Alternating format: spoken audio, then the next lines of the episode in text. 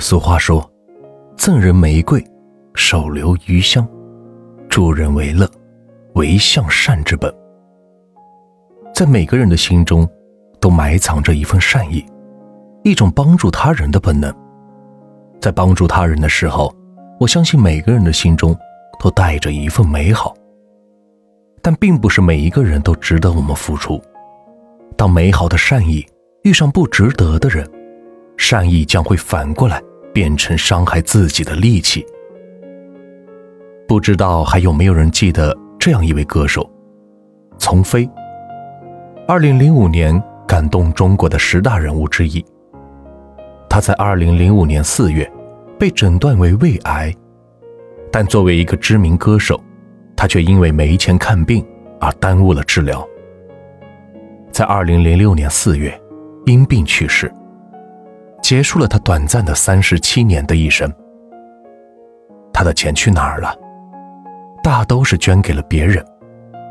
他曾参加过四百多场义演，累计捐款三百多万，资助过一百八十三名贫困儿童。虽然三百多万在如今看来并不算多，但在十多年前却是不小的数目。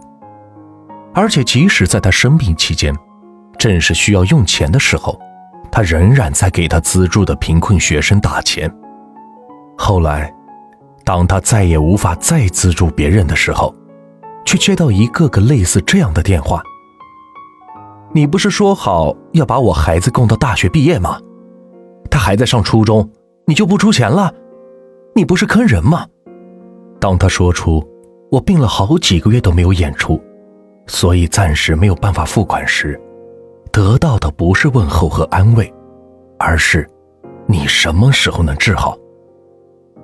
言下之意是你什么时候能治好，继续演出给我打钱。丛飞资助过很多人，但很多人却拒绝承认自己被丛飞资助过，也拒绝去看望病重的他。虽然行善是一种美德，但并不是每一个人都值得我们善良的对待。就像农夫与蛇，农夫用体温温暖了冻僵的蛇，却反被蛇咬。行善也要看对象，遇上不懂得感恩、冷血无情的人，你的善只会助他们的恶。前段时间看了一个老电影《那山那人那狗》，电影讲了一个即将退休的老乡游园，带着第一天接班。当香油员的儿子走一趟香油路的故事，其中有这样一个情节，让我深受感动，但同时也让我感到心痛。在跋山涉水的送信途中，父亲突然偏离了送信的大路，走上了一条偏僻的小路，来到了一栋老房子前。房子的门口坐着一位双目失明的老人，他眼神空洞地看着。他看不见的远方，等待自己在这个世界上唯一的亲人，他孙子的来信。当他听到香油园的到来，连忙将早已准备好的骨头扔给香油园的狗，让香油园坐在他身边。老香油园从荷包里掏出一封信，递给老人。老人接过信，将信紧紧地抱在怀中良久，然后让香油员帮他念信。老香油员从信封中抽出一张信纸和十块钱，他将信递给老人，并告诉老人，生活上如果有了困难，都可以告诉他。向用员拿着信纸念了几句后，将信纸递给了儿子，让儿子接着念。儿子接过信纸，顿时茫然，因为信纸一片空白。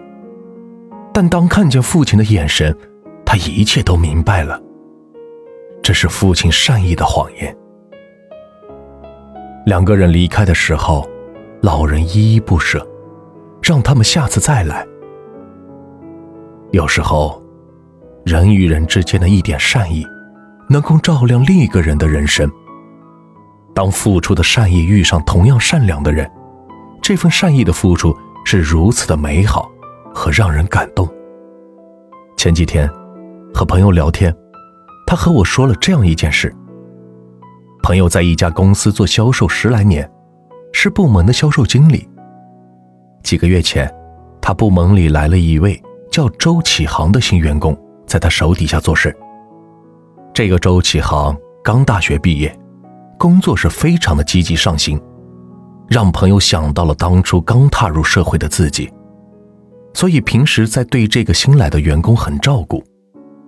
考虑到周启航刚来，不熟悉公司的业务，也没有客户资源，朋友不仅手把手的教他，传授自己的工作经验，而且还分了一些自己的客户单子，让这个周启航去做。但让他意外的是，有一次他手上有个合同，要老板签字，他刚好在外出差，就把这事交给了这个周启航去办。结果等他回来才发现，他的这个合同还在他办公桌上躺着。他问周启航怎么回事，周启航说忘了。朋友顿时有些生气，就说了他几句。结果这个周启航跑到老板那儿告状，说朋友常常把自己工作分内的事情交给他去做。朋友得知这件事。顿时是心凉了半截。他毫无保留的付出，换来的却是这样的结局。付出遇上对的人，收获的是温暖和感动；如果遇上错的人，得到的则是心痛和心寒。付出也要看对象，并不是每一个人都值得我们付出。虽说施恩不图回报。但如果付出遇上的是错误的人，付出不仅得不到回报，还会得到伤害自己的刀子。每个人都希望自己的付出是在播种一种美好。如果要想自己的愿望不被落空，那就要在付出前看准了付出的对象。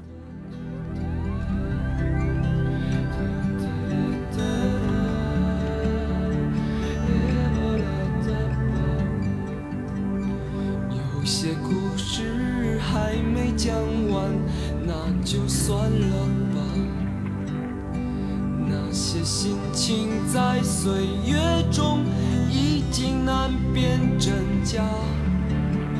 如今这里荒草丛生，没有了鲜花。好在曾经拥有你们的春秋和冬夏。他们都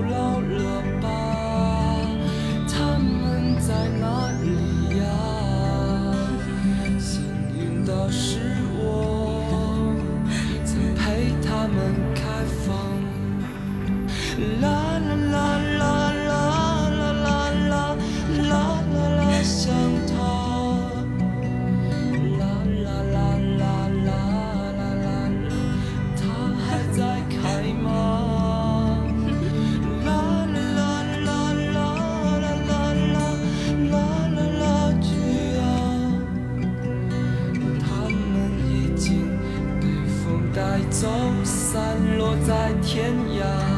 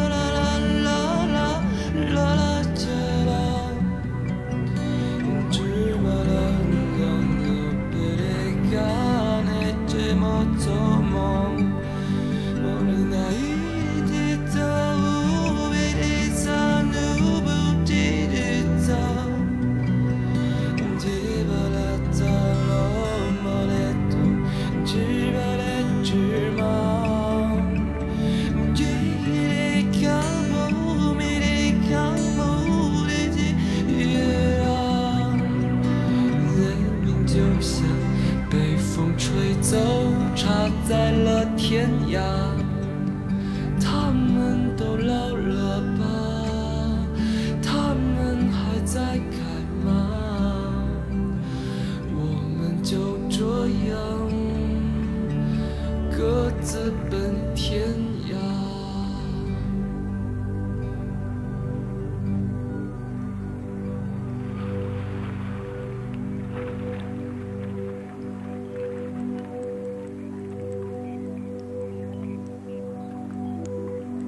欢迎您的收听，我是暖玉，